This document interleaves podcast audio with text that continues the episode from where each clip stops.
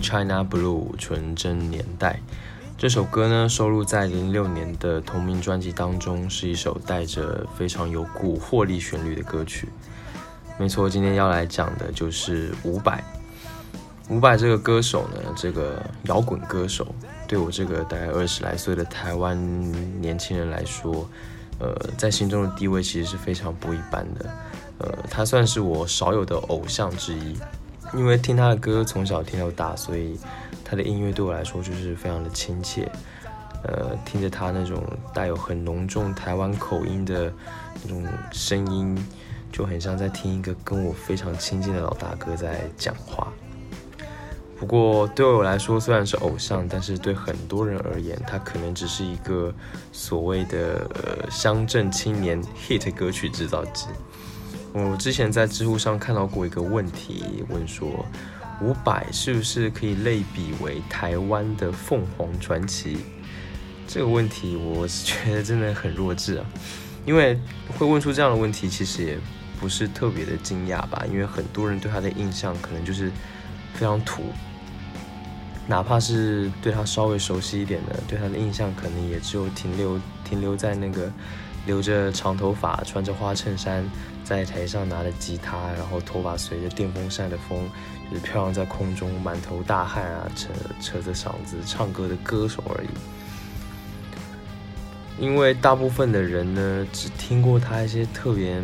特别流行、特别拔辣的歌，像是什么《突然的自我》啊、《挪威的森林》、《浪人情歌》之类的。这些歌确实是很好听哦，但是他就是这些歌的那种感觉有点。很乡土的感觉，怎么说吧。不过，如果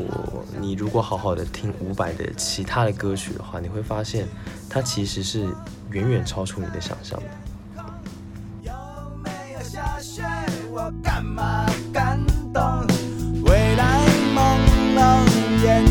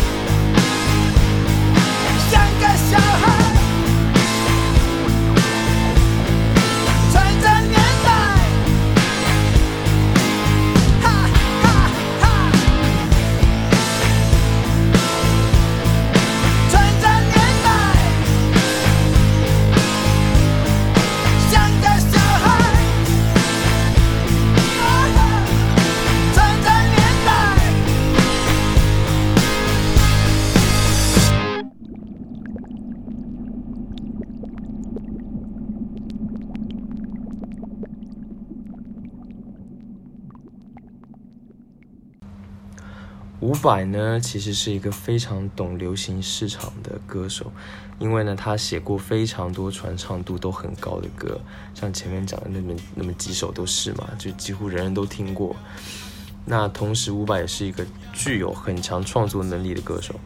这一点，我觉得举个例子，就是他为很多的歌手写过歌，而且都非常的流行，非常成功。那同时呢，他还是一个非常具有创新意识的歌手。从他自己专辑的风格来看的话，就可以看得出来，他专辑的风格非常的多变，几乎每一张专辑都有着不同的不同的风格，嗯，都有非常多新的元素。他都会打破自己一些固有的可能习惯啊，或者是什么。他不会像很多其他的创作歌手，他可能几年下来都是一种，都是那么一个调调。所以他其实是一个非常全全能的一个摇滚歌手。那今天呢，就从他最早期的音乐风格来讲，呃，伍佰最早其实是一个 pop 的驻唱歌手。那当年台湾的。就酒吧驻唱的歌手呢，都要唱酒客们喜欢的歌，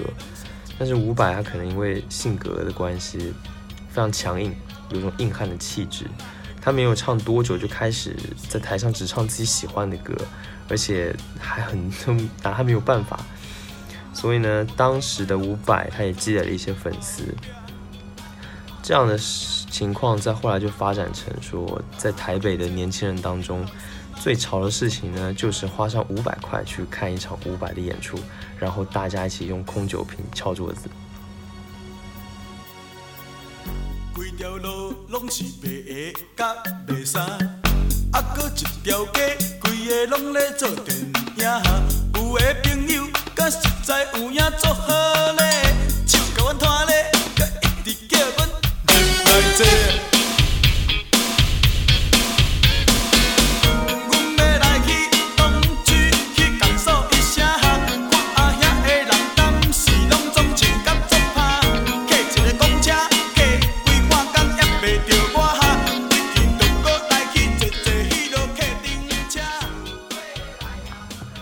后来呢，伍佰他出了第一张专辑，他的出道专辑名字叫《爱上别人是件快乐的事》。这张专辑呢，发行于我出生的年份哦，就是九二年，一九九二年。这张专辑呢，有非常多很有蓝调韵味的吉他 solo 的这个元素在里面。那包括很多他的编曲啊，或者是一些歌词，就包括歌曲要表达的内容啊，都是非常 blues 的那种感觉。那接下来这首歌就是这张专辑的同名歌曲，《爱上别人是件快乐的事》。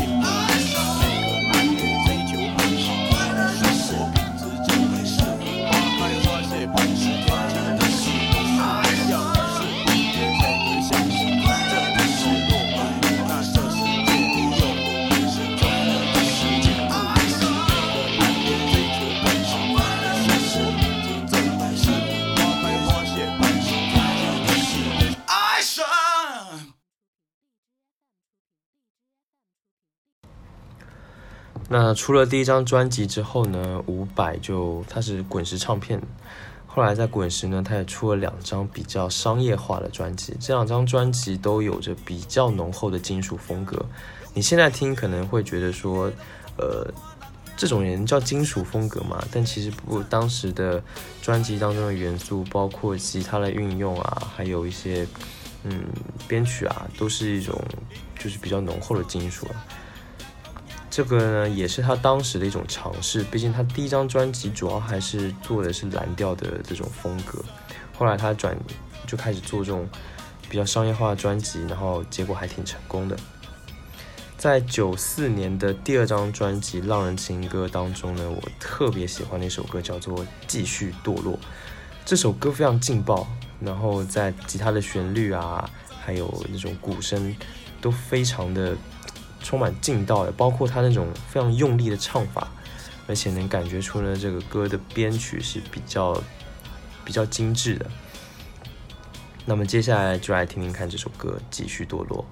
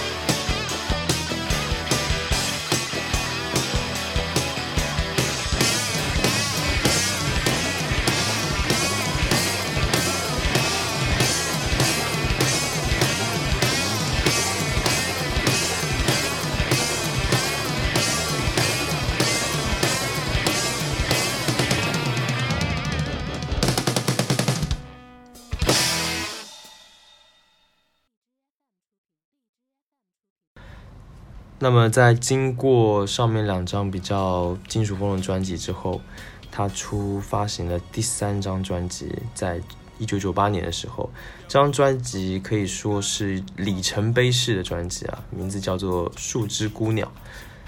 那从这张专辑开始，伍佰就开始疯狂的尝试大量的电子元素，嗯，例如专辑中的同名歌曲《树枝姑娘》中，就是呃传统的摇滚三大件，还有电子合成器的结合，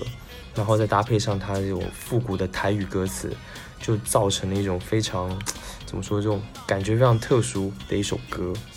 那这其实就是伍佰一直以来在音乐创作上非常大胆，而且很具有前卫性的这种体现。那接下来就来听听看这首《树枝孤鸟》吧。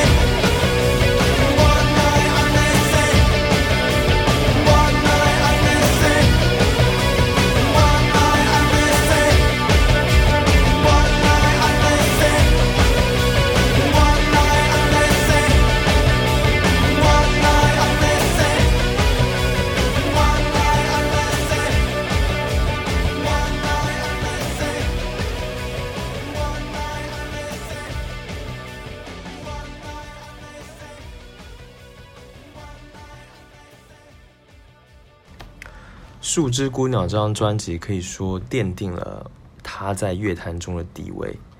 伍佰呢，他是在台湾的一个乐团时代的启蒙者。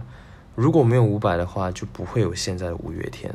嗯，像阿信，他就很多次在公开的场合表示，伍佰的 China Blue 是他最崇最崇拜的呃乐团之一。呃，五月天的玛莎也很多次的回忆自己当年在 Live House，呃，那个时候应该叫阿狗狗他冒充大人去看伍佰的那个场景，他觉得这个场景就是在他的回忆中是非常有留下非常深刻的印象。那伍佰呢，他从在地下演出的寥寥几人，一直到一百人场、三百人场，一直到五百人，然后再到呃体育馆、体育场，就发展到这种万人的程度。这一段路呢，可以说是非常，就是一段地下乐团主流化的一个道路。那这条路后来也激励了五月天啦，呃，像拖拉库啊，还有苏打绿啊这些独立乐团，呃，给了他们一种算是启发。所以说，可以说伍佰就是台湾的乐团时代的启蒙者。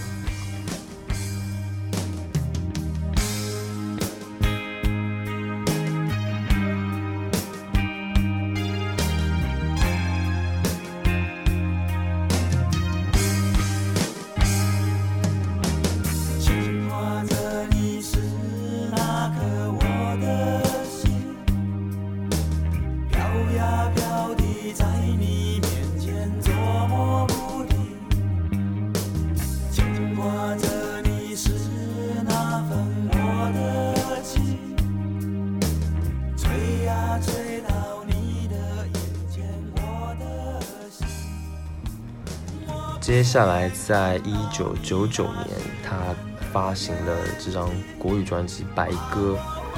《白鸽》呢，这张专辑的创作理念是比较质朴的，因为他基本上所有的歌都用了非常直接的手法来处理他的音乐情绪，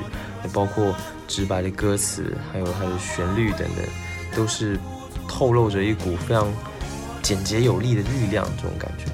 那张专辑除了有一首传唱度很高的《白歌》，其实呢，我觉得还有两首歌很值得一听，呃，叫做《真世界》还有《上帝救救我》。那接下来这首《上帝救救我》呢，它的编曲很有一种复古的趣味，呃，并且它在这个乐曲当中加入了大量的铜管乐器的声音。然后让这首歌增添了一种很浓厚的拉丁风味，甚至感觉是有一点就是新疆味的感觉。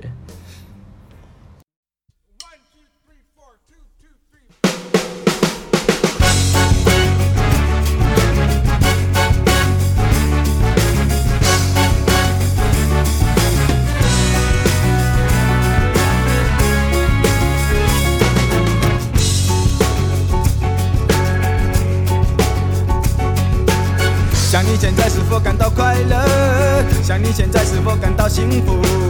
想你现在是否感到满足？还是你跟我一样非常的孤独？是否你怀疑得到了什么？还是你发现失去了什么？僵持不下，到最后没有用，慌张和混乱在黑暗里交错。我已经掉进去了迷惘，躺在无边的沙漠上，无情的太阳，请你高抬贵手，别让我再流浪。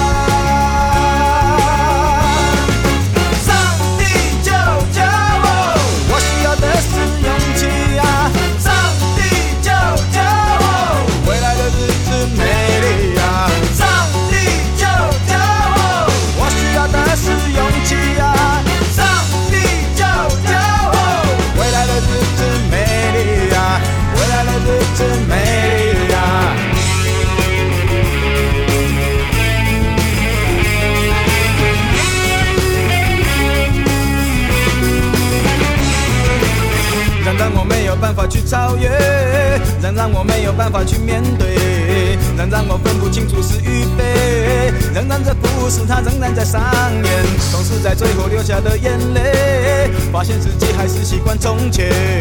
从前的记忆正在消失中，在新的旅程却越来越明显，我已经掉进去了迷惘。躺在无边的沙漠上，无情的太阳，请你高抬贵手，别让我再流浪。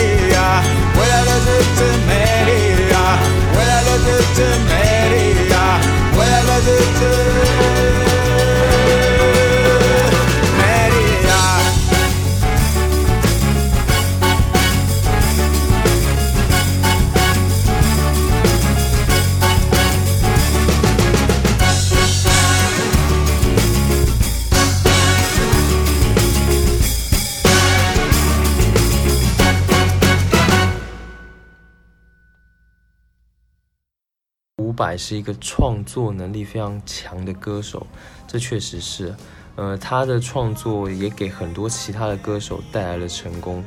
随便举个例子的话，就比如万芳的《看见快乐对我笑》，王心凌的《我会好好的》，王菲的《单行道》，徐若瑄的《假扮的天使》，刘德华《世界第一等》，张学友《如果这都不算爱》之类的，还有很多很多。但是呢，我觉得其中就是。最厉害的是伍佰和莫文蔚还有林夕三个人一起合作的一张专辑，叫做《一朵金花》。这张专辑呢有十首歌，伍佰是包下了全部的作曲，还有一首歌词。这张专辑是非常前卫的，他伍佰彻底摆脱了摇滚的束缚，彻底的用电子乐做出了一张非常有实验性的作品。我觉得这张专辑的出现，其实在华语乐坛上应该被载入史册，因为它的实验风格实在是太出乎人意料了。当年呢，这张专辑《一朵金花》，呃，王菲听完之后，她非常喜欢，所以她就找伍佰合作。后来呢，才有了王菲的那一首《单行道》。可惜的是，这首《单行道》好像，呃，就是效果并不是很好。那接下来呢，就来听听看这首《一朵金花》。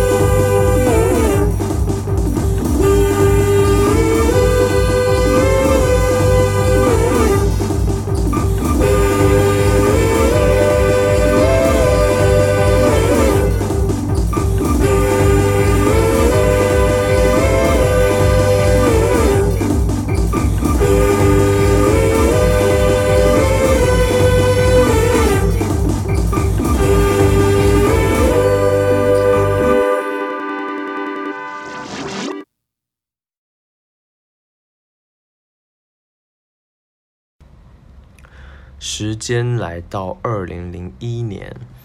这一年呢，伍佰发行了我认为到目前为止是最好的一张专辑，我可以我可以听非常多遍啊。这张专辑叫《梦的河流》。我呢，本来想了一百种说法，想要吹爆这一张专辑，但最后还是不知道到底该如何去形容这一张专辑，因为这张专辑的呈现出来的一种气质实在是太古怪了。伍佰呢，他是一个非常喜欢突破自己的人，他几乎从没有在某一种特定的风格里面，嗯，待太久，他也没有被自己所谓的风格所限制，所以没有人根本就不会有人知道伍佰下一张专辑会是什么样子的，他就是一直处在一种他破坏自己，然后再重组自己的创作状态当中。那这张专辑《梦的河流》。就好像是十几幅风格各异的画组合而成，这种感觉就是都被融合在了一起，非常的内容非常丰富。这张专辑是伍佰心境上最来去自如的专辑，而且在技巧上呢也是最为成熟的，呃，拥有非常强烈的那种真实感，还有人文情怀。总之，我觉得因为。这张专辑呢，它所涵盖的主题太多了，除了肯定会有的情歌，还有这种对社会的关注、对历史的探讨，甚至还有一些更深一点的，可能人性的黑暗面、真实生活和梦境之间的关系，呃，人生当中充满着各种竞技，充满着各种竞技场之类的这些非常怎么讲呢？非常细致的点。那也有为一些需要勇气的人们所写的歌。总之呢，每一首歌它都有一个非常完整的故事，而且有个非常坚硬的精神内核。我是非常希望每一个呃知道伍佰的人都能够把这一张专辑好好的听过一遍。我相信呢，能够把这张专辑完整的听过一遍，你对伍佰的那种印象真的是会完全被打破。那接下来呢，就来听听看这一首一点点，就。这首歌虽然听起来是比较欢快的歌，但其实它里面包含的是各对各种社会现象的讽刺。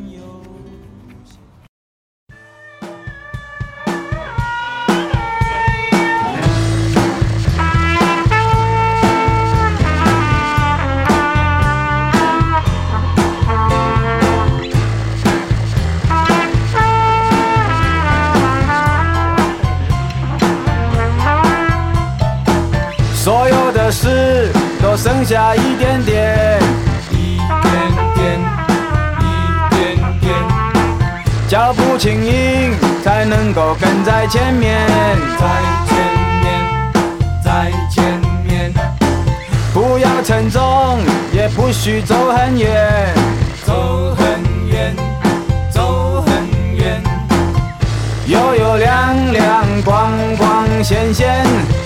轻松弹出一个优雅的和弦。我看左边，看右边，看不到很里面，不过没关联。把眼睛闭起来，就不会看到危险。如果爱我，就只要一点点，一点点，一点点，我会轻易。躺在你的胸前，你胸前，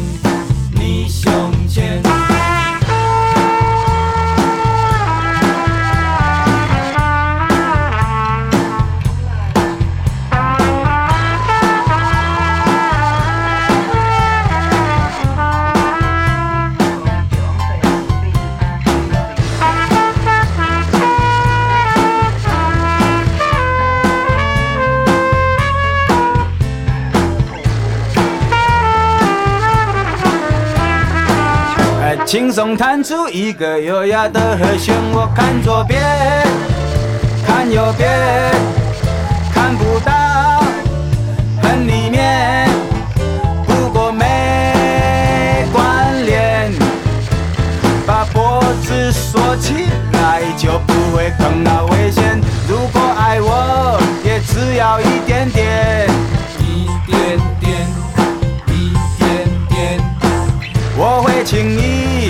躺在你的胸前，你胸前，你胸前。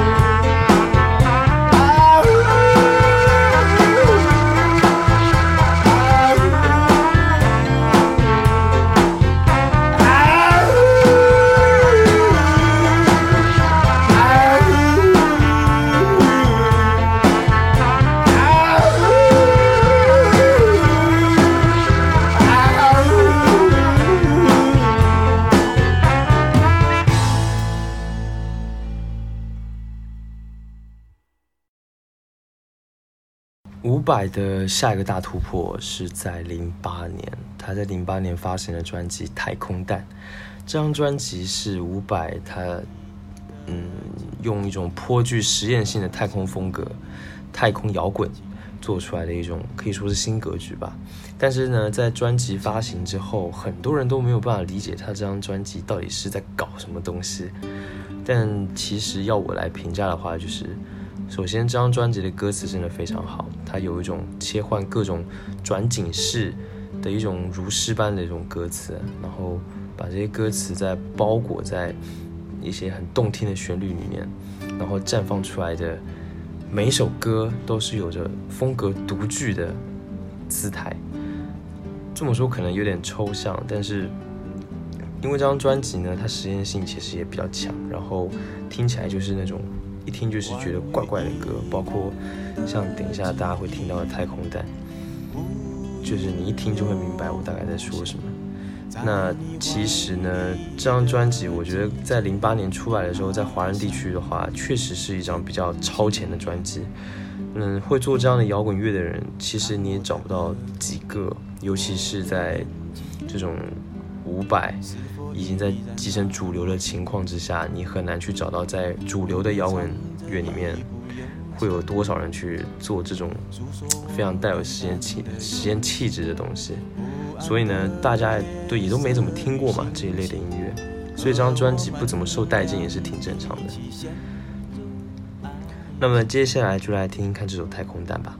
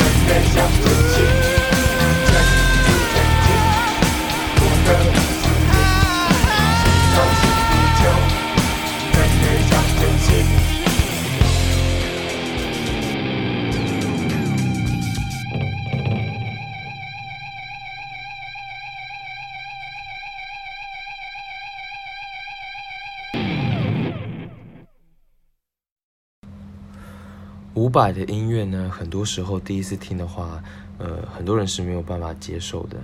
因为伍佰的歌，它的这种旋律呢，都有一种很重的